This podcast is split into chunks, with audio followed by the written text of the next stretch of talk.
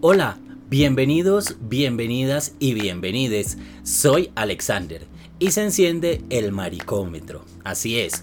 Busqué una historia que te sedujera, atrapara...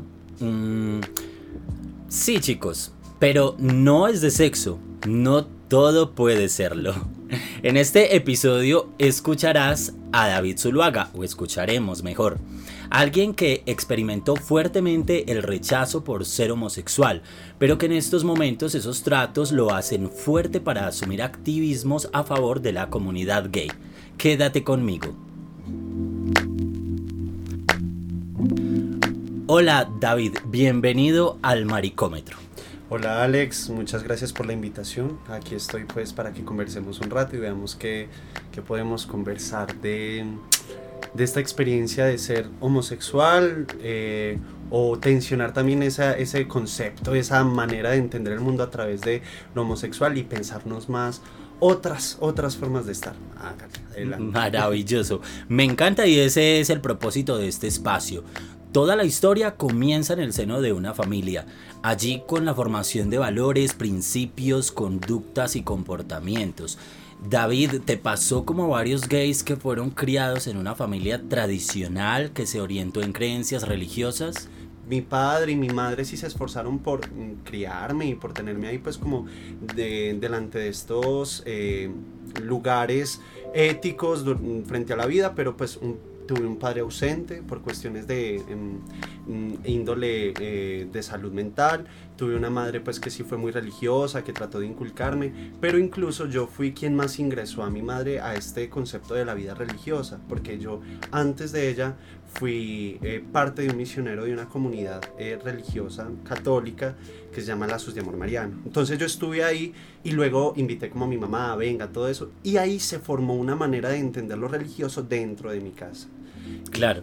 Eh, David, en, en estas circunstancias, ¿consideras pues que hubo algún sentimiento de inseguridad? ¿Experimentaste estos sentimientos en tu niñez por causa de esa educación, así como la describes que la recibiste? Además, porque pues estos padres tenían unos ideales, en este caso, pues también tu madre quería que te parecieras a la historia de ellos. Pues no sé si tanto así, pero la infancia mía sí estuvo muy abocada a sentirme muy solitario por la forma en que Em, no sé, me comportaba, cómo me expresaba. Me das pie, David, para preguntarte precisamente por eh, las primeras personas que supieron en tu contexto que eras homosexual, cuando en la familia también se enteraron, entonces me imagino que tiene que ver mucho con este paso a esa comunidad religiosa. Los primeros que se enteraron fueron los de la comunidad religiosa, sí. Yo allá fui como que tremendamente angustiado, fui les comenté como que miren, yo estoy pues como presentando estas, estas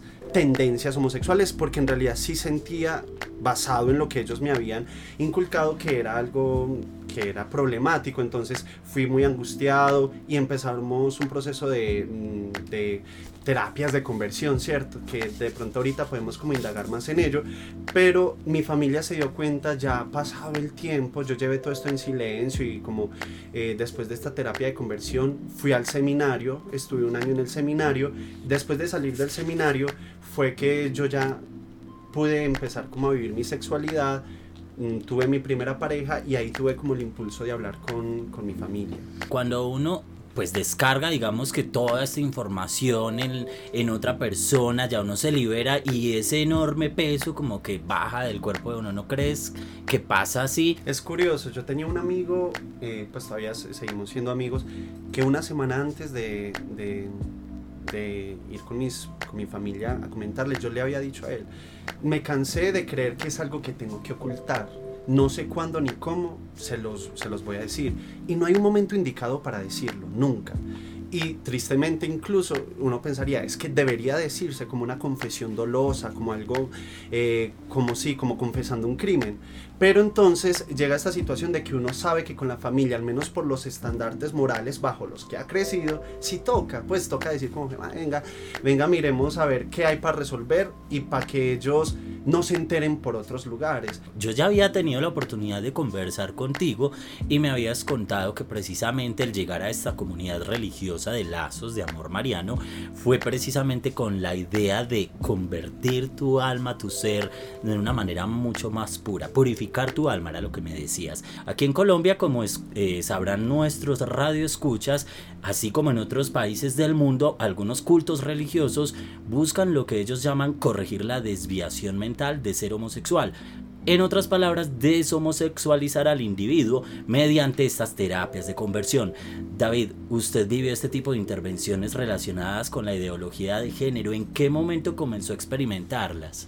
Bueno, en, como le decía, más o menos a los 14, 15 años, ya unos años mm, yo haciendo militancia en este grupo religioso, me sentí muy angustiado porque estaba predicando algo que sentía que iba en contravía y que incluso sentía que estaba faltando a, una cuestión de mi proceso de conversión o mi proceso de eh, hacerme cada vez más santo, que era uno de los lemas pues que estaba dentro de esta eh, comunidad, seremos santos o moriremos en el intento, decía pues uno de esos lemas a los cuales respondíamos. Entonces empezamos una terapia de conversión. En ese momento yo tocaba guitarra en los retiros, cantaba, tenía charlas a mi cargo, un montón de cosas y en el momento en el que yo hablé con mi directora eh, local de esta situación, ella me va diciendo, no, se te retiran todas las actividades, el castigo primero fue eso, tú no eres una persona apta para seguir ejerciendo eh, estas labores. Luego de eso llega una terapia de conversión, lo que se conoce como terapia de conversión o las ecosieg,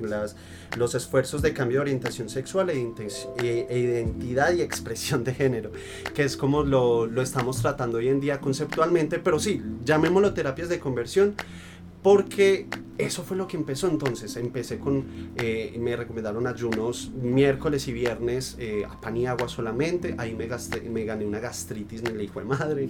Hasta el son de hoy va. Entonces, eh, como que ese tipo de cosas, empezó la violencia con mi cuerpo y empezó el sesgo por parte de todos los integrantes de la comunidad porque ya era el enfermo. Y empezaron las, las sesiones de liberación porque efectivamente se creía que era un espíritu que te venía a poseer, a tentar y a y hacerte comportar y a sentir de esa manera.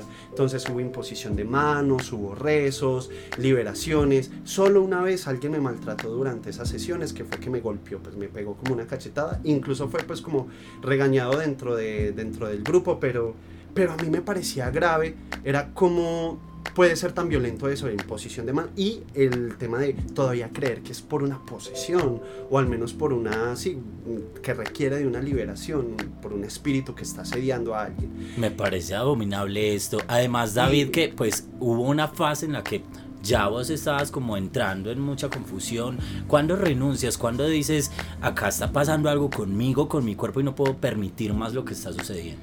Realmente yo en ese punto y después de ser muy sincero conmigo, pensé que el camino que me estaba poniendo el Señor eh, en el camino religioso era el de la, de la represión, ¿cierto? Como el camino de debo entregarle mi deseo al Señor por lo que está sucediendo, que es un deseo desviado, y dedicarme a la vida de, de, la castidad. Entonces por eso ingresé al seminario y empecé. ¿Qué me encontré en el seminario?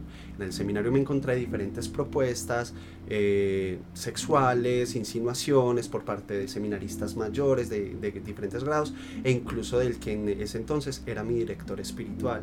Entonces yo al ya darme cuenta de esas insinuaciones dije, si aquellos que son la vocería de la moral en la iglesia católica no son capaces de sostener ni siquiera esa postura, salí del seminario, me pude permitir luego darme un espacio para pensarme la idea de Dios, luego ingresé a la universidad y bueno, empezaron esta lógica de cómo voy a resistir y que hasta el momento de hoy eh, estoy tratando de encontrar cuáles son las secuelas que ha dejado esta terapia en mi vida. Fuera de eso, eh, las, las repercusiones se te escabullen en lo cotidiano. Uno siente culpa por cosas que uno diría, ¿por qué siento culpa por eso? Uno a veces como que mm, vive su vivía mi sexualidad, ya es algo que he tratado de vivir con más tranquilidad, pero la vivía a través de la culpa. Y como que me rayaba y decía, parce, yo porque eh, me voy a sentir culpable después de estar con alguien que quiero, o que lo disfruté, o ese tipo de cosas. me, mm, se me metían en la cabeza. Es Y- como si te hubieran alargado un poco el camino, porque yo pienso que muchos de los que somos de la comunidad LGBT y algunos de ustedes que nos están escuchando en este podcast, pues se sentirá también muy identificado. Bien sea porque les tocó también vivir una terapia de este tipo de conversión, estar en una comunidad religiosa, un culto donde también casi que los obligaban y los presionaban a salir de ese espíritu de la homosexualidad que los poseía. O en el caso mío, por ejemplo, sin haber, eh, digamos, caído en una de estas intervenciones, también sentir mucha culpa por lo que pasaba en otros entornos, como la familia, las instituciones educativas, la sociedad en general. Les recuerdo que estamos en este momento hablando en nuestro primer capítulo de este podcast que es el maricómetro. Así que avanzamos, David, porque queremos conocer un poquito más de esa persona que tú eres, tan maravillosa, tan genial, porque eres licenciado en lengua castellana, profesor de español, eres todo un profesional y ahorita trabajas también en el Carmen de Viboral, municipio desde el cual estamos eh, originando esta grabación en el departamento de Antioquia, en este país tan hermoso que es Colombia. Y háblanos un poco precisamente de cómo llevas entonces mm, a partir de todas estas vivencias y experiencias personales que vas teniendo en el transcurso de tu vida, ya como a dar un paso a lo público, en estas esferas ya, eh, digamos, más cotidianas, a relacionarte con los demás y a decidir también un proyecto de activismo. Lo primero es, yo tuve un espacio para formarme y eso se lo agradezco pues a, al pequeño privilegio que me da mm, haber ingresado a la universidad, darme tiempo para pensarme, para, para cuestionarme también. Y segundo, creo que fue el tema de, ya después de haberme pensado y que no lo dejo de hacer, pero haber tenido una etapa donde podía preguntarme profundamente por mí, querer que otras personas no pasaran por los procesos tan violentos por los cuales yo pasé, porque uno sabe las secuelas que deja, y de pronto allanar un poco más el terreno para que no, no sea tan doloso el, el momento de descubrirse sexual y identitariamente. Entonces, creo que eso, ya después de salir de la universidad, es lo que me ha permitido pensarme que a uno a veces lo piensa con recelo, "Ah, el activismo, me nombro de esa manera, no sé, pero al menos pensarme que mi apuesta política también alcance a los otros, que no sea una vaina para que yo haya libertades, sino para que el otro también pueda sentirse más cómodo en el cuerpo y la sexualidad que tiene y que, y que viva su vida con euforia. Cuando se toma estos espacios y va con su pareja, ¿crees que estas manifestaciones de afecto públicas también pueden ser un acto político de rebeldía ante esas heteronormas?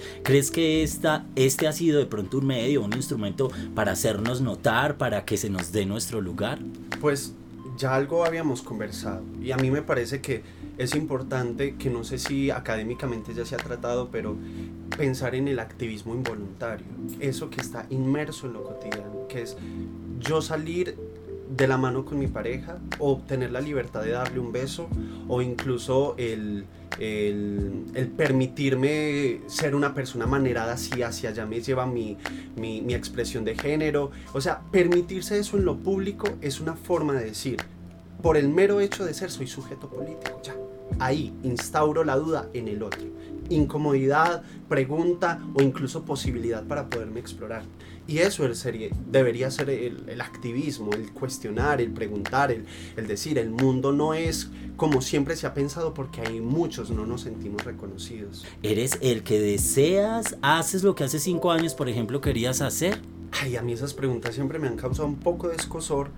Uno siempre está continuamente en la búsqueda y incluso eso es lo que da el impulso vital, el uno continuamente estar buscando, seguirse preguntando por la identidad, por ejemplo, como en estos espacios, por cómo soy re- resultado de un montón de cuestiones religiosas, sociales, políticas, cómo soy el resultado, pero yo también como converso con esa historia que me ha tocado vivir. Confesemos que no estamos condenados a las etiquetas. Las etiquetas nos ayudan a, no sé, tratar cuestiones políticas, para generar políticas públicas, para trabajar en torno a eso. Pero las etiquetas no nos determinan. Creo que también sería como una reflexión final en torno al tema que para mí es el central del testimonio que tú nos has regalado, compartido el día de hoy, que tiene que ver con estas terapias de conversión. Sepan que este cuerpo es para vivirlo con tranquilidad, con amor, con... Sí, desde, desde esos lugares que son más vitales. Qué diálogo tan ameno, qué bueno escucharte, conocerte David. A todos ustedes, este ha sido el episodio que queríamos compartir en el Maricómetro. Más respeto, más amor. Pilas pues, no más miedo a decir quién sos. Solo los tontos no entienden y se quedan con sus prejuicios. Pero vamos a enseñarles con el ejemplo que no importa quién eres para ser extraordinariamente feliz. Aquí termina este episodio del Maricómetro, una producción de plataforma divergente.